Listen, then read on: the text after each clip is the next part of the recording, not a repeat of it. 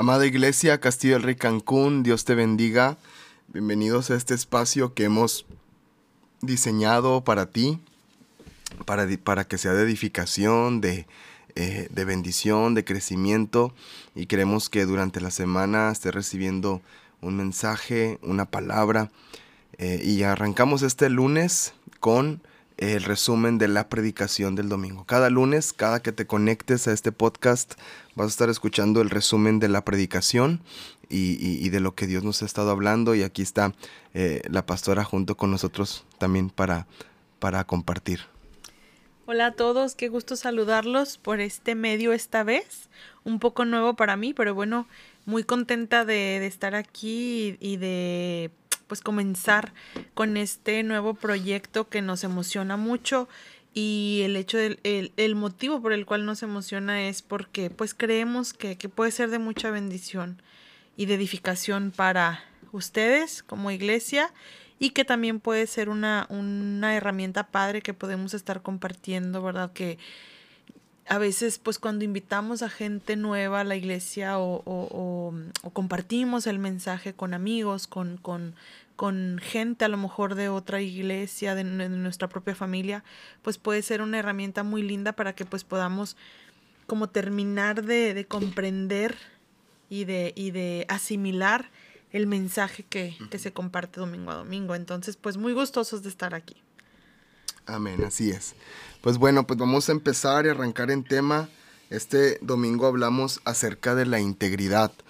Y, como les dije en el servicio de las 11, eh, que, el deseo que, Dios puso en mi corazón fuertemente para esta enseñanza es que en nosotros se encienda un fuego, un anhelo, un deseo por caminar y andar en integridad. Eh, hoy en día eh, nos, nos podemos ver cómo hay tanta doble cara, tanta hipocresía, tanta falsa, ¿verdad? Tanta falsedad. Y, qué importante es que nosotros podamos marcar una diferencia en donde estamos con un estilo de vida de integridad, ¿verdad? Con, un estilo de vida eh, eh, que sea de una sola pieza, ¿verdad? En donde estamos, así somos y así lo marcamos y así lo manifestamos. Entonces, eh, queremos, queremos compartir un poquito contigo el resumen. Bueno, pues para arrancar ya en materia, eh, meditando acerca de, de esta palabra que, nos compartió el pastor este domingo, em, llegaba un poco a, a, preguntarme cuál es el motivo por el cual Dios a nosotros sus hijos, a su pueblo, a los que hemos sido redimidos, a los que hemos sido eh, salvos por su sangre, en los que está haciendo una obra nosotros, nos pide vivir esta vida en integridad, ¿no? Como bien lo decía el pastor, pues no es algo común en nuestra sociedad, no es algo común en nuestra época. Mm. Es, es este impresionante saber cómo antes la gente tenía una palabra que era invariable, ¿no? Que si la persona decía que podías confiar en él, que podías confiar en que iba a resolver, que podías confiar en que te iba a entregar el trabajo, que podías confiar en que iba a cuidar de tus bienes, lo hacían y no había eh, ni una pizca, ¿verdad?, de, de, de, duda o de, o de incertidumbre, sino que la gente realmente hacía lo que, lo que decía. Y bueno, pues no es una, una no es algo común en, en la época actual y pues tristemente aún en nuestro contexto regional como país como, como cultura latinoamericana o mexicana, híjole, pues el tema de la integridad es algo pues mucho menos común, ¿no? Que quizás en otros lugares. Hay dichos muy famosos aquí, ¿no? Que, que pues que la gente casi, casi que ya no, ya no lo toma nada más como una excusa, sino hasta como una regla, ¿no? Usted ya sabe, el que no tranza, pues ya sabe, ya no sabemos lo demás, ¿verdad? Entonces, este, qué interesante entender cómo Dios nos pide que vivamos vidas en integridad. Y el primer motivo que yo encuentro en la palabra es porque el Señor ama la verdad, mm. Ama la integridad.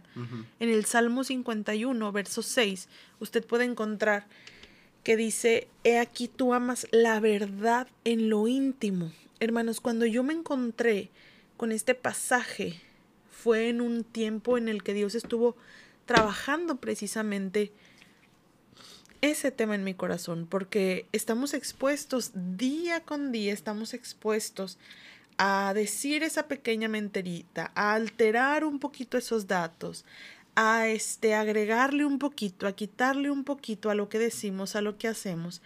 Pero la palabra dice que él ama la verdad en lo íntimo. Entonces estamos llamados a vivir vidas a la luz de la verdad. Estamos llamados a vivir vidas en integridad completa. ¿Por qué? Porque Dios ama la verdad en lo íntimo. Por eso Él nos llama a una vida íntegra. Y eh, uno de los salmos, uno de los pasajes que utilizaba el pastor para compartir este, esta eh, enseñanza, que de hecho fue el primer pasaje que él compartió, que es Salmos 25, dice, lo leíamos, ¿verdad? Ahí en la, ahí en la congregación, pero dice eh, el 25.14.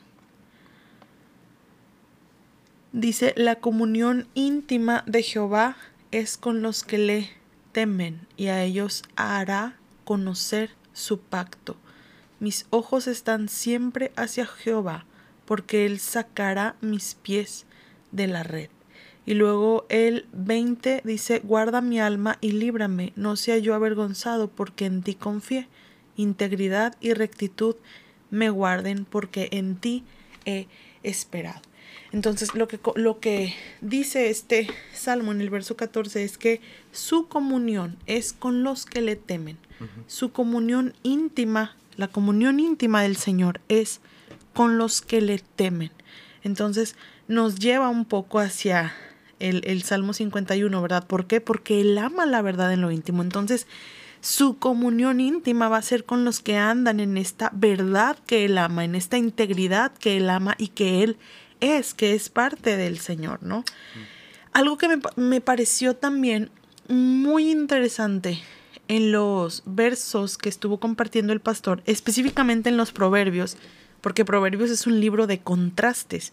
Usted puede encontrar ahí que se habla del perverso, que se habla del, del hombre sabio, que se habla del hombre insensato, que se habla del el testigo fiel y se habla del testigo falso, que se habla del que honra a los padres y el que deshonra a los padres, que se habla incluso de del la... justo y del impío. Del justo y del impío y se habla incluso de, de la mujer eh, virtuosa, pero también se habla de la contenciosa, ¿verdad? Entonces es un libro de contrastes muy interesante y en tres pasajes que el pastor estuvo compartiendo del libro de Proverbios, vemos este contraste y es interesante porque la Biblia contrasta al íntegro con el perverso.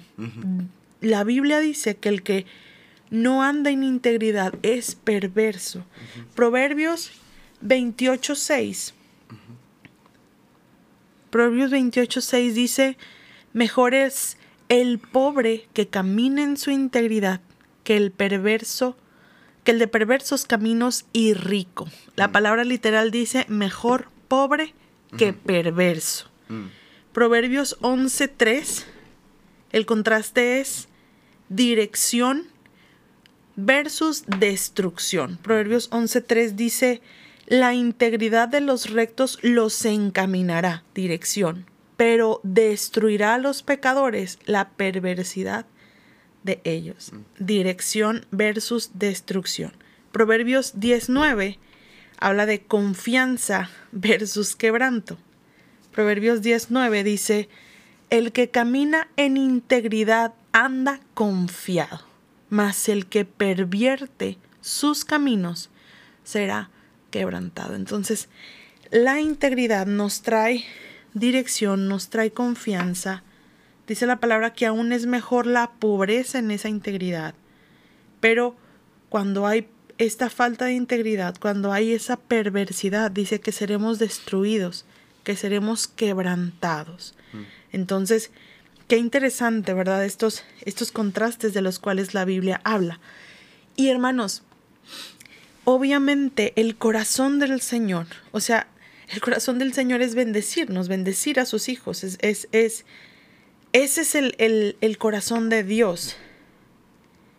Entonces, al él eh, revelarnos su corazón, al él, al él mostrarnos que él ama la verdad, que él ama la integridad y que eso es lo que espera de nosotros, Sí, claro, lo hace esperando que lo sigamos porque Él es nuestro Dios, lo hace esperando que lo obedezcamos porque Él es nuestro Señor, pero también lo hace, hermanos, porque eso, como lo veíamos ahorita en estos contrastes, va a traer bendición sobre nuestras vidas. Hay una bendición especial de Dios y ahorita lo vamos a ver más adelante, pero hay una bendición especial de Dios cuando vivimos en esa vida de, de integridad y, en, y a la luz de la verdad. Cuando eh, en el primer libro de Reyes, que compartía también el pastor ayer, en el, en el primer libro de Reyes capítulo 9, cuando Salomón está dedicando el templo, después Dios toma la palabra y es él el que ahora empieza a pedirle, eh, eh, es Dios el que ahora empieza a hablar con Salomón y comienza a pedirle integridad, comienza a decirle, si andas en los caminos de David tu padre, eh, en, el, en el verso 4 dice, si tú anduvieres delante de mí como anduvo David tu padre en integridad de corazón y en equidad, haciendo todas las cosas que yo te he mandado y guardando mis estatutos y mis decretos, yo afirmaré el trono de tu reino sobre Israel para siempre. Dios se, se le presenta aquí a, a Salomón y empieza a decirle, si tú andas en integridad, si tú andas en el mismo camino que anduvo tu padre, bueno, entonces va a haber un beneficio, va a haber una bendición que yo te voy a dar. Y por el contrario, si usted sigue leyendo, no lo vamos a leer completo para no tomar demasiado tiempo, pero si usted sigue leyendo, a continuación, lo que dice el Señor a continuación, a partir del verso 6, es, pero si por el contrario abandonas mis caminos. Entonces, volvemos a, estos contrastes de los que nos habla la palabra, ¿no? La relación eh, en, la, en, la, predicación, el, pastor hablaba acerca de, de, que el motivo más importante por el cual nosotros somos, debemos buscar la integridad y debemos buscar vivir nuestras vidas a la luz de la verdad es porque el Señor, ya lo dijimos, ama la verdad, ama la integridad pero también hay un contraste en eso. Así como el Señor ama la verdad y así como el Señor ama la integridad, Él abomina la mm. perversidad. Esto lo leíamos en Deuteronomio 25, del 15 al 16, esa abominación a Jehová, la, la, la balanza alterada, ¿verdad? leíamos ahí eh, una serie de, de indicaciones que el, Señor le empieza a dar al pueblo, ¿verdad? En el, en el verso 15 dice, pez exacta y justa tendrás, efa cabal y justo tendrás. El efa era una medida también. Para que tus días sean prolongados, aquí vemos la bendición, ¿verdad? Para que tus días sean prolongados sobre la tierra que Jehová tu Dios te da. Verso 16, porque abominación es a Jehová tu Dios cualquiera que hace esto y cualquiera que hace injusticia. Aquí el Señor está diciendo, mira, vas a hacer esto bien, ¿verdad? No va a haber estafas, no va a haber falta de integridad, no va a haber robo entre ustedes, porque es abominación al Señor, ¿no? Entonces, ese era eh, el último punto que veíamos, ¿verdad? De, de por qué caminar en integridad. Después, en la, en la palabra, hermanos, pasamos a a otros puntos que el pastor nos estuvo enseñando de cómo entonces alcanzar esa integridad, ¿verdad? Cómo entonces eh, comenzar a caminar en ella si no, si no lo hemos hecho o cómo seguir guardando nuestra vida en ella, ¿no? Y en el primer punto pues era ser intencional, pero los siguientes tres puntos, el punto 2, punto 3 y punto 4, me resultaron muy interesantes. Entendemos lo que es ser intencional, ¿verdad, hermanos? Entendemos que el punto número uno, ser intencional, no es nada más decir, ay, pues lo voy a intentar, ay, pues voy a ver si puedo, sino decir, lo voy a hacer, comprometernos a hacerlo. Y tiene mucho que ver con los puntos siguientes. Hay una relación, obviamente, entre todos los puntos, pero hay una relación muy fuerte entre los puntos 2, 3 y 4, que es cumplir lo que prometemos, ser íntegro, en lo que decimos y reflexionar antes de comprometernos. Es interesante porque en estos tres puntos se tocan dos de los pasajes, Eclesiastés y Lucas, Eclesiastés 5, 4, ya, ya lo repito por si no lo, lo alcanzamos a notar en la palabra, pero Eclesiastés 5, 4 y Lucas 14, 28 son dos de los pasajes más malentendidos y mal usados de la palabra. 5, 5 porque habla precisamente, bueno, lo voy a leer para que lo podamos tener textualmente. Eclesiastés 5, 4 dice, cuando a Dios haces promesa, no tardes en cumplirla, porque Él no se complace en los insensatos. Cumple lo que prometes.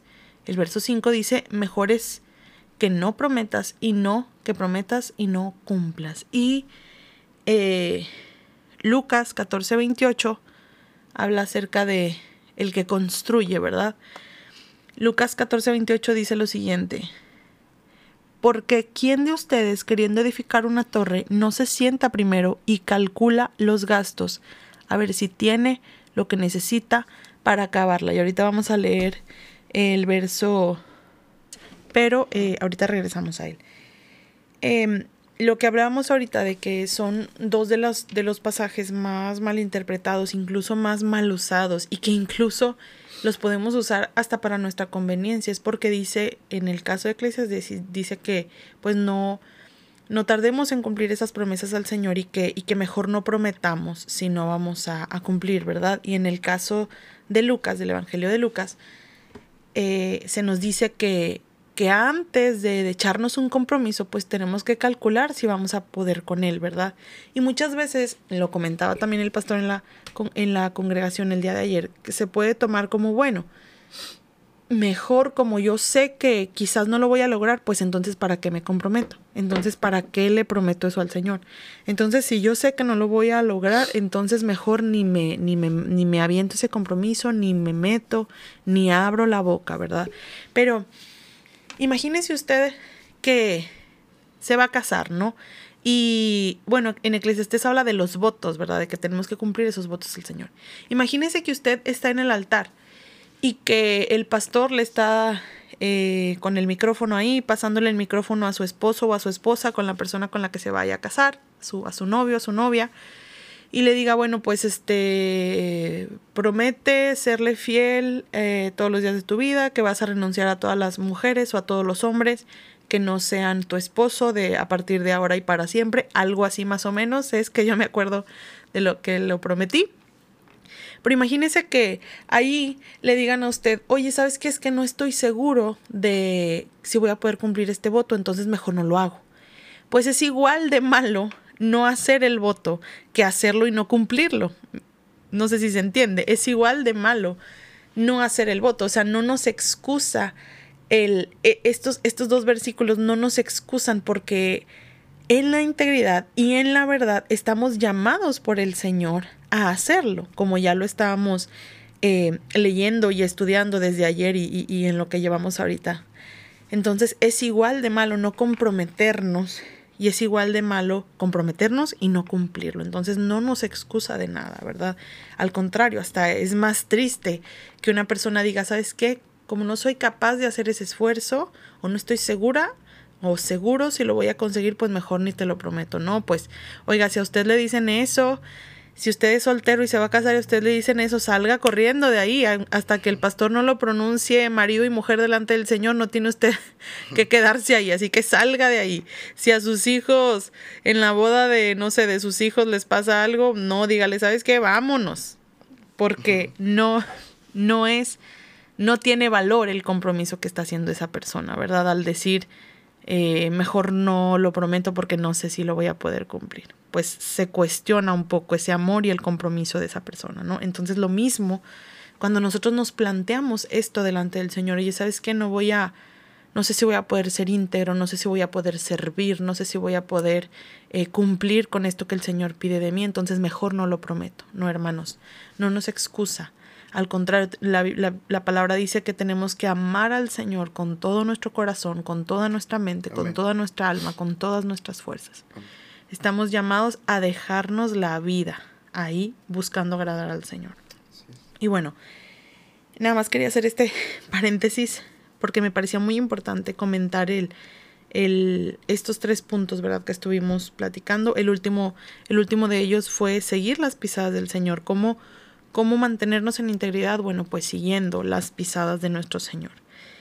Y para ir terminando y para ir cerrando con este tema, hermanos, acerca de la integridad, me...